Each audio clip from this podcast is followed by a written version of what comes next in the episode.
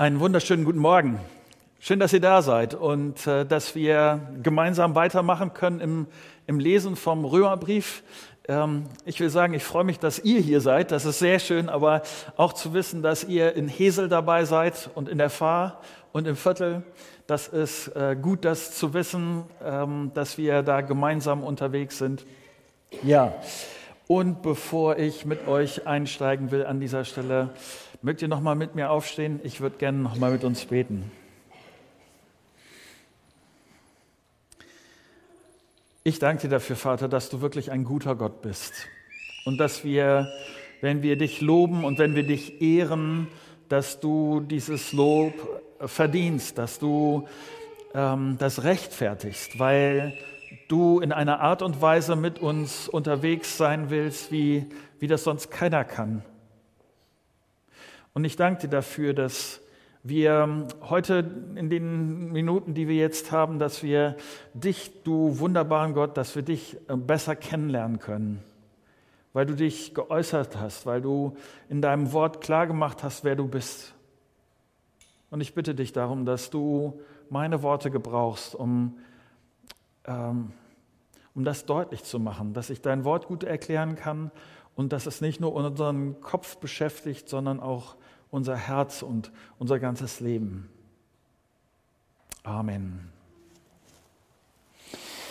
Ähm, beim Thema von heute Morgen, und ich hoffe, das ist jetzt kein zu harter Sprung, aber muss ich an Rainer Kallmund denken. Ich weiß nicht, ob du Rainer Kallmund äh, kennst, aber äh, in der letzten Woche, ich habe noch nie so viel über ihn gehört wie äh, über ihn in der Presse. Also äh, im, in der Bildzeitung, in der FAZ, im Spiegel, im Stern, im Fokus. Äh, was man aufgeschlagen hat, äh, es ging um Rainer Kallmund. Ich weiß nicht, ob du Rainer Kallmund überhaupt kennst. Äh, er ist früher äh, Fußballmanager bei Bayer Leverkusen gewesen, hat dann sich auch mal zwischendurch gezeigt in irgendeiner äh, Kochsendung, ist da Juror gewesen. Aber warum er jetzt dauernd in der Zeitung war, ist, er hat 90 Kilo abgenommen und wiegt jetzt noch 90 Kilo. Er ist 1,72, ich habe hab das nachgeschlagen. Er ist 1,72 groß, von daher kannst du dir vorstellen, was das für einen Unterschied macht, wenn jemand so äh, stark abnimmt. Und was er erzählt, ist, glaube ich, typisch. Er hat unzählige Diäten gemacht. Er hat versucht, sich zusammenzureißen, hat er wirklich äh, intensiv, aber es hat nicht geklappt, hat nicht funktioniert. Es brauchte einen Eingriff von außen. Es brauchte einen chirurgischen Eingriff, damit er jetzt sein Gewicht in den Griff bekommen hat. Und als ich das gelesen habe, habe ich gedacht, äh, ist das nicht oft ganz genauso? Ja, es gibt ein paar ganz tolle Menschen, die kriegen das mit Selbstdisziplin hin und die reißen sich zusammen und die schaffen das irgendwie, ihr Leben äh, durch Selbstbeherrschung es irgendwie besser zu machen. Aber ich weiß nicht, wie, wie leicht das dir fällt, deine Gewohnheiten zu verändern. Ich bin dankbar, und deshalb, jetzt komme ich äh, auf das zu, was, was wir heute gemeinsam angucken wollen, dass Christsein etwas zu tun hat mit einem Eingriff von außen in mein Leben. Als ich angefangen habe, an Jesus zu glauben, kam dieser Eingriff Gottes in mein Leben. Und ich, ich vom, vom Ursprung, und das weiß ich, meine Ausgangssituation ist, dass ich gar nicht so gut sein kann, dass ich bei Gott durchkommen würde. Durch Jesus hat sich meine Lage grundlegend verändert. Das Entscheidende ist gerade nicht mehr meine Disziplin, dass ich mich zusammenreißen kann oder äh, irgendwie versuche, besonders christlich zu sein, sondern was ist da passiert? Was hat sich verändert? Ähm, seit einigen Wochen beschäftigen wir uns mit dem Römerbrief und es ist ein äh, sehr intensiver Teil des Neuen Testamentes. Das, wenn du den Römerbrief verfolgt hast, ist dir das bestimmt aufgefallen. Vielleicht bist du bei der Predigt vom letzten Sonntag dabei gewesen und du hast gehört, wie wir Menschen seit Adam ein Problem haben. Die Sünde hat uns alle seit Adam infiziert, hat uns hat unser Leben zerstört. In der Hinsicht zumindest, und das ist das Entscheidende, dass wir, dass unsere Beziehung zu unserem Schöpfer kaputt gegangen ist. Es brauchte diesen Eingriff von außen, nämlich dass Jesus Christus gekommen ist, der diesen Eingriff, dass mein Leben jetzt anders wird. Ich habe das mit der Sünde selber nicht hinbekommen, konnte ich auch gar nicht. Und ich brauchte diesen Eingriff von außen, dass, dass dieser Jesus mein Herz wieder in Ordnung bringt, die Beziehung zu Gott wieder in Ordnung bringt, dass ich Vergebung bekomme von all dem, was mir nicht gelungen ist. Und jetzt? Ähm, Paulus macht hier so eine, so eine Wendung. Er, er, hat vorher viel über christlichen Glauben gesprochen und darüber, was diese Vergebung in Jesus bedeutet. Und jetzt ist die Frage, wie wirkt sich das aus? Was passiert denn jetzt ganz konkret? Und dann fragt Paulus im Vers 1 in Kapitel 6, welchen Schluss ziehen wir nun daraus? Sollen wir weiterhin sündigen, damit sich die Gnade in vollem Maß auswirkt. Äh, Paulus ist hier ein bisschen provokant drauf. Also er, er will uns ein bisschen ärgern an dieser Stelle. Ähm, er sagt im Grunde genommen, das ist doch klasse, dass jetzt alles geklärt ist zwischen dir und Gott. Vergebung ist da, dieser Eingriff, mein Leben hat sich verändert. Alles super. Gott ist mir gnädig. Heißt das, dass ich jetzt so weitermachen kann wie vorher auch, dass dann alles cool ist? Verändert sich irgendwas oder bleibt es so wie vorher? Ist es nicht so, dass wenn ich jetzt weitermache, dass Gott dann noch größer dasteht, weil er kann mir ja dann noch mehr vergeben und er in seiner Gnade steht dann noch besser da und alles ist gut? Oder wie Rainer Kallmund fragen würde, kann ich weiter essen, als wäre vorher nichts gewesen? Ist das dann alles in Ordnung? Ich möchte mit euch ein paar, paar Schritte hier in diesem Text nachdenken, nämlich ähm, der, in den ersten, ich kann nicht so weitermachen, weil ich der Sünde gestorben bin. Und Paulus antwortet seine eigene provokant gestellte Frage mit einem krassen Niemals. Wir sind doch, was die Sünde betrifft, gestorben. Wie können wir dann noch länger mit der Sünde leben? Oder wisst ihr nicht, was es heißt, auf Jesus Christus getauft zu sein? Wisst ihr nicht, dass wir alle durch die Taufe mit einbezogen worden sind in seinen Tod? Durch die Taufe sind wir mit Christus gestorben und sind daher auch mit ihm begraben worden.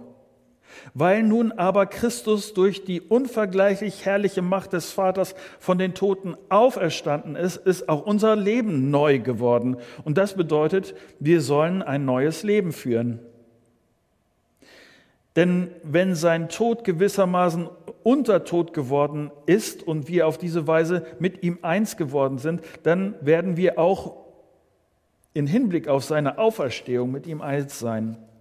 Was wir verstehen müssen, ist dieses, der Mensch, der wir waren, als wir noch ohne Christus leben, ist mit ihm gekreuzigt worden, damit unser sündiges Wesen unwirksam gemacht wird und wir nicht länger der Sünde dienen. Denn wer gestorben ist, ist vom Herrsch Herrschaftsanspruch der Sünde befreit.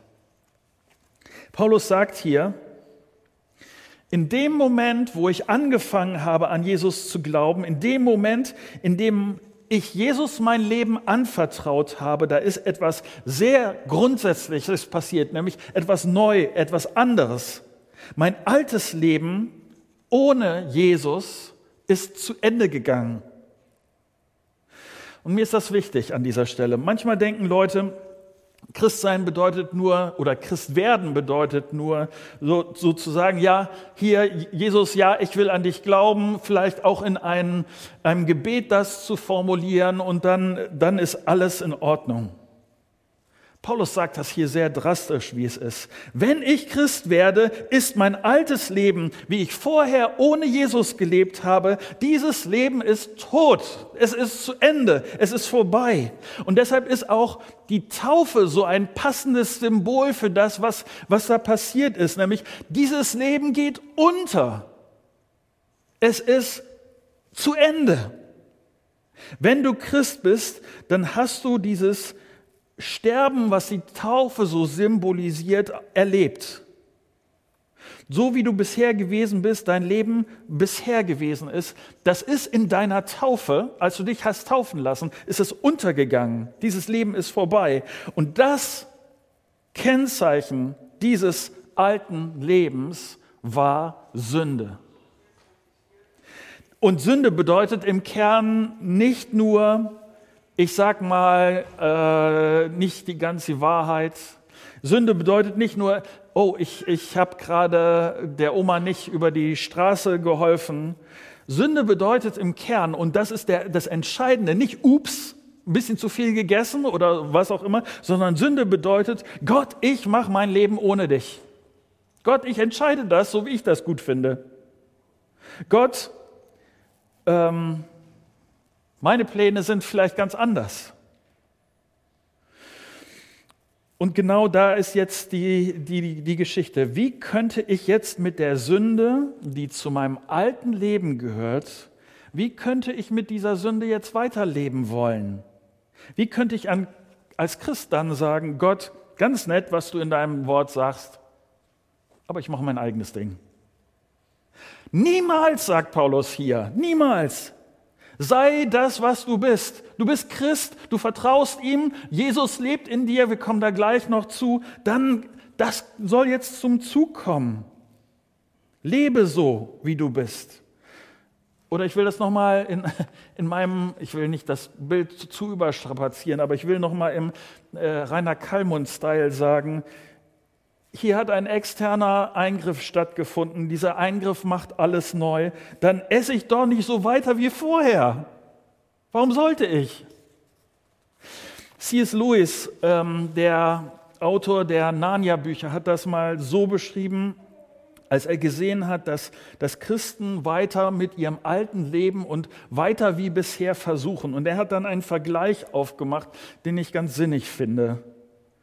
Wir sind halbherzige Geschöpfe, die sich mit Suff und Lust und Ehrgeiz herumtreiben, wenn uns auf der anderen Seite unendliche Freude angeboten wird. Wir sind dann wie ein unwissendes Kind, das weiter im Matsch auf der Straße äh, Schlammkuchen backen will und es sich nicht vorstellen kann, was ein genialer Urlaub am Strand bedeutet. Und Paulus sagt hier, bist du Christ, dann bist du für den Strandurlaub gedacht, nicht für den Matsch auf der Straße. Dein altes Leben ist vorbei. Und ich will dann auch gar nicht mehr so leben, wie es früher gewesen ist. Und ich will dir an dieser Stelle äh, sagen, was ich damit verbinde. Dies ist meine Chance. Ich bin, vor ein paar Tagen bin ich ähm, 55 geworden. Und dann gibt es manche nett gemeinte Geburtstagsglückwünsche. Und dann gibt es manche Leute, die sagen, bleib so, wie du bist. Und ich zuck bei diesem Glückwunsch immer wieder zusammen. Das will ich nicht. Ich will nicht so bleiben, wie ich bin. Paulus sagt hier, niemals. Daher, daher komme ich. Da will ich nicht wieder zurück. Hier in diesen Versen steckt meine Hoffnung. Es kann anders werden. Und ich bin so dankbar, ich kann das bei, bei vielen anderen sehen, ich kann das auch in meinem Leben sehen, wie Jesus Spuren hinterlassen hat, wie Dinge anders geworden sind, wie sich Verhalten geändert hat. Und das hoffe ich für dich. Deshalb hier auch der nächste Schritt, den Paulus mit uns geht und damit ich werde, was ich bin, weil ich mit Jesus lebe, deshalb wird es jetzt anders, weil ich mit Jesus lebe. Lese weiter mit mir ab Vers 8. Und da wir mit Christus gestorben sind, vertrauen wir darauf, dass wir auch mit ihm leben werden. Wir wissen ja, dass Christus, nachdem er von den Toten auferstanden ist, nicht mehr sterben wird. Der Tod hat keine Macht mehr über ihn. Denn sein Sterben war ein Sterben für die Sünde, ein Opfer, das, ein, das einmal geschehen ist und für immer gilt. Sein Leben aber ist ein Leben für Gott. Deshalb gilt darum auch für euch, geht von der Tatsache aus, dass ihr für die Sünde tot seid, aber in Jesus Christus für Gott lebt. Lass mich das so sagen. Die grundsätzliche Frage ist durch, wenn du Christ bist. Die grundsätzliche Frage mit der Sünde ist durch. Und jetzt geht es weiter. Früher habe ich für mich selbst so meine Ideen zusammengebastelt, das getan, was mir richtig erschien, so ohne Gott. Aber jetzt lebe ich mit und für Gott durch Jesus. Deshalb sagt Paulus hier, du hast die Chance, sei was du bist. Oder wie das in Vers 11 steht, geht von der Tatsache aus, dass ihr für die Sünde tot seid, aber in Jesus Christus für Gott lebt. Und deshalb kannst du jetzt für Jesus leben. Deshalb lebst du in ihm, mit ihm, durch ihn. Und ja, das ist was ganz anderes, als sich mit hinten irgendwie durch zusammenzureißen, sich zu quälen, sich selbst zu beherrschen, sich da zurechtzuzwingen und sowas. Nur durch Selbstdisziplin irgendwelche kleineren Veränderungen zu nehmen, das ist nicht das Konzept, was dahinter steckt, sondern das, was dahinter steckt, ist, Jesus lebt in dir. Ich sage das mal so, äh, ich freue mich immer wieder, mit Leuten hier in der Christusgemeinde zu reden, die vor nicht allzu langer Zeit angefangen haben, an Jesus Christus zu glauben. Zu sehen, was das für Auswirkungen in ihrem Leben hat, wie sie ihre Beziehungen klären, mit Leuten, wo, wo sie vorher Streit gehabt haben, äh, da diese, äh, diesen Streit zu klären, wo sie unehrlich waren, das in Ordnung zu bringen, ähm, wie Leute anfangen, mit, mit Liebe die Bibel zu lesen, wie sie sich darum Gedanken machen, dass mehr Menschen Jesus kennenlernen, wie sie bei, sich bei ihrem Tagesablauf fragen, Jesus, was willst du von mir hier heute an diesem Tag? Wie möchtest du, dass ich diesen Tag gestalte? Und wenn du gerade so mit Jesus unterwegs bist, sage ich dir, super, mach weiter so. Ich sage das mal für uns, die wir vielleicht schon länger mit Jesus unterwegs sind. Die Gefahr ist tatsächlich, dass wir uns wieder zurück auf unser altes Leben einrichten. Wie das geht? Leute, ich habe schon so oft versucht zu, leben, äh, zu vergeben. Ich habe schon so oft versucht, meine Zunge im Zaum zu halten. Ich habe schon so oft versucht, nicht geizig zu sein. Leute, echt, mein Tag ist so voll. Ich muss so viele Dinge machen. Da komme ich überhaupt nicht dazu, äh, Zeit mit Gott zu haben, mit ihm zu reden, auf ihn zu hören. Und Leute, meint, meint, meint ihr wirklich, dass man die Bibel so ernst nehmen muss? Für die Aussage, wo ich gerade meine, so, meine Entscheidung treffe, da, da, da finde ich bestimmt einen, der das genauso begründet wie ich. Und dann kann ich mit Recht sagen, ja, dann, obwohl ich das ein schlechtes Gefühl dabei habe, aber ich mache das dann mal. Und dann ist irgendwie dann die Frage, was macht mein Leben mit Jesus wirklich anders? Wo ist tatsächlich in meinem Alltag ein Unterschied. Ich meine, mein Nachbar ist auch, mein Nachbar ist ein netter Kerl, sozial, freundlich, gut unterwegs. Aber wo, wo, wovon unterscheidet sich jetzt mein Leben und, und sein Leben? Also macht Jesus da tatsächlich in, in Wirklichkeit einen Unterschied? Ist es wirklich Jesus oder tue ich schon im Grunde genommen wieder das, was ich selber will? Und deshalb betont Paulus das so sehr auch im, im nächsten Schritt, im dritten Schritt. Er sagt, anders leben kann ich, weil ich befreit bin. In Vers 12. Euer vergängliches Leben darf also nicht mehr von der Sünde beherrscht werden, die euch dazu bringen will, euren Begierden zu gehorchen. Stellt euch nicht mehr der Sünde zur Verfügung und lasst euch in keinem Bereich eures Lebens mehr zu Werkzeugen des Unrechts machen. Denkt vielmehr daran, dass ihr ohne Christus tot wart, dass Gott euch lebendig gemacht hat und stellt euch ihm als Werkzeuge der Gerechtigkeit zur Verfügung, ohne ihm irgendeinen Bereich eures Lebens vorzuenthalten. Dann wird nämlich die Sünde ihre Macht nicht mehr über euch ausüben, denn ihr lebt nicht unter dem Gesetz, euer Leben steht vielmehr unter der Gnade. Ich bin mit Jesus der Sünde für die Sünde gestorben. Ich bin mit Jesus zu einem neuen Leben auferstanden. Ich bin befreit worden, damit ich so sein kann, wie, wie ich durch Jesus bin. Warum ist das so wichtig? Ich weiß, dass das, was ich jetzt sagen werde äh, in den nächsten Sekunden, dass das äh, missverständlich sein kann, aber mir ist es das Risiko wert. Ich habe eben vor ein paar Minuten habe ich erwähnt, wie wir uns auch als Christen, die schon länger mit Jesus unterwegs sind, wie wir den Fehler machen können und uns auf Sünde einrichten können, wieder das alte Leben leben äh, können. Es gibt aber auch die andere Seite. Ich erlebe das immer wieder, wie sehr Christen in der Angst feststecken können, ja bloß nichts Falsches zu machen. Wie Christen fixiert sein können, ja kein Fehler, nicht irgendwas äh, Schlechtes. Und dieser Text will, will dir Mut machen, an dieser Stelle fröhlich mit Jesus zu leben und was zu riskieren. Martin Luther hat das mal ähm, einem Freund geschrieben, der Angst hatte, Fehler zu machen. Und er hat ihm folgenden Satz geschrieben, sündige tapfer, aber glaube noch tapferer. Sündige tapfer, aber glaube noch tapferer. Werde ich es schaffen, fehlerfrei durchs Leben zu kommen? Nee, werde ich nicht. Und ich verstehe Paulus hier auch so, dass es nicht sein kann, dass ich mich fertig mache, weil mal wieder was daneben gegangen ist. Ich darf an dieser Stelle entspannt sagen, das ist schon längst vergeben.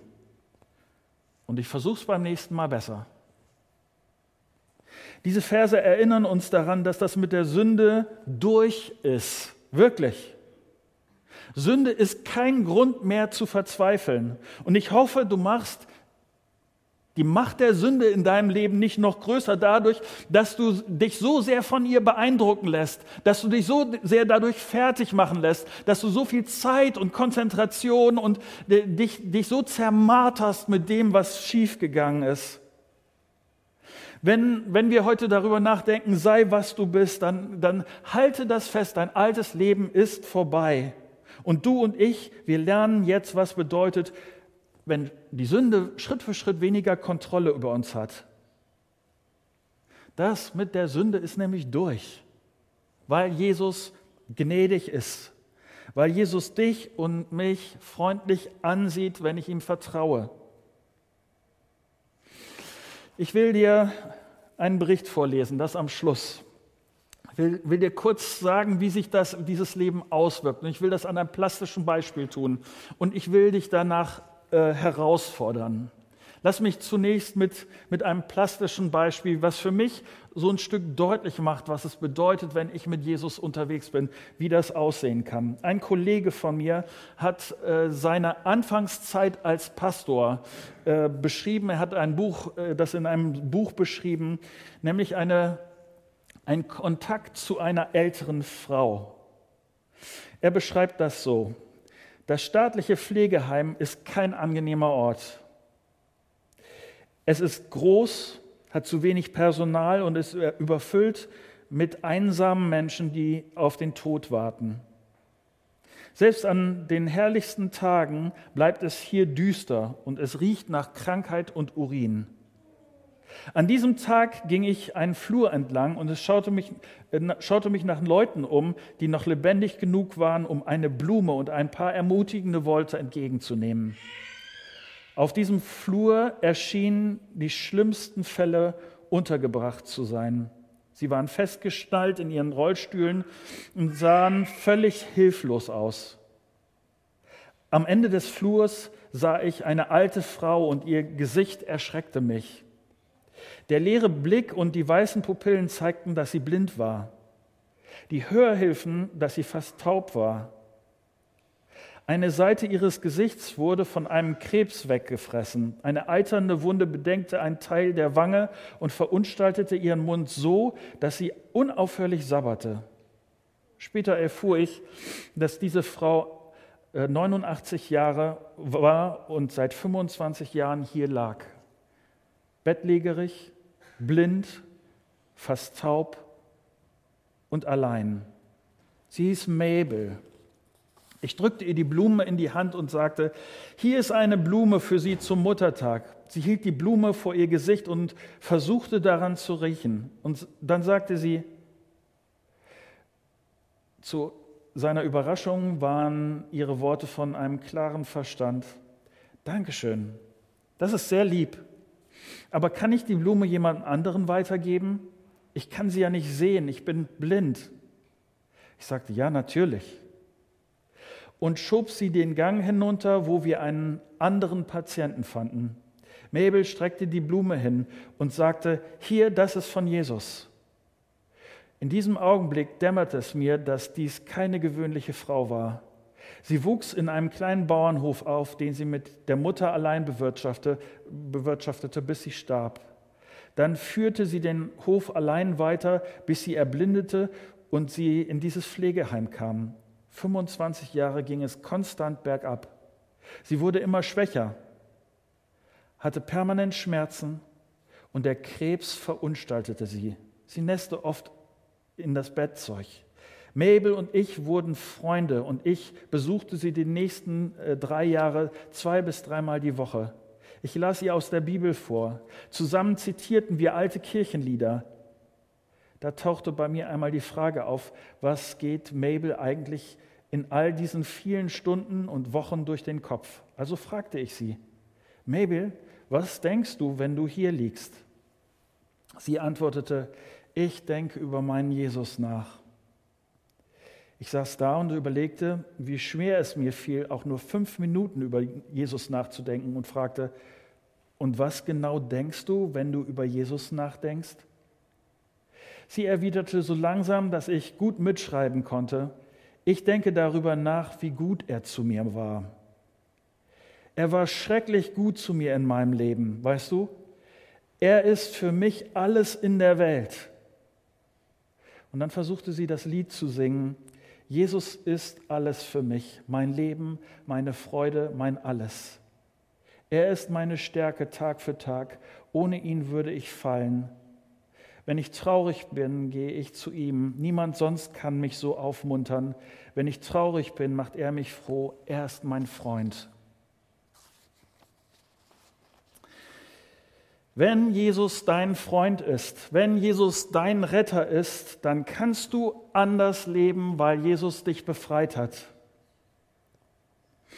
Es dreht sich in deinem Leben Stück für Stück weniger um Sünde, weniger um meine Lust, weniger um meine Ziele. Und ich kann mehr und mehr werden, was ich bin, weil ich der Sünde gestorben bin. Die Sünde hat keinen Anspruch mehr auf mein Leben, weil ich in Christus für Gott lebe. Mein Leben dreht sich um meinen gnädigen Freund Jesus. Ja, meine Irrtümer, mein Versagen, meine Sünde kriegt mich immer mal wieder aber ich will dort nicht stehen bleiben. Ich will mich Jesus als Werkzeug der Gerechtigkeit zur Verfügung stehen, ohne ihm irgendeinen Bereich meines Lebens vorzuenthalten, so wie Paulus das hier schreibt. Damit die Sünde kleiner wird in meinem Leben und mein Freund Jesus in mir größer. Und ich will dich herausfordern. Ich will das konkret machen. Vielleicht hat dich Gott heute Morgen an eine Sünde erinnert, mit der du am Rumkämpfen bist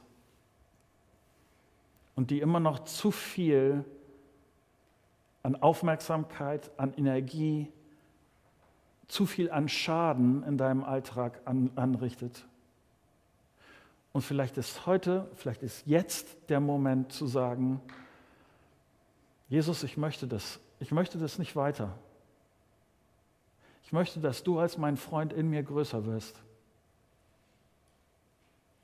Ich weiß nicht, was dir dabei hilft, an dieser Stelle diese, diese Entscheidung nochmal neu zu riskieren vielleicht.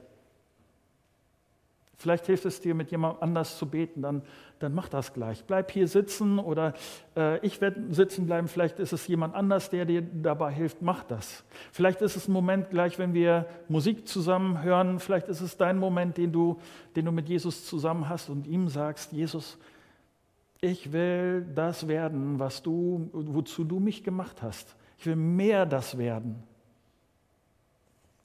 Ich möchte, dass, dass du größer wirst in mir.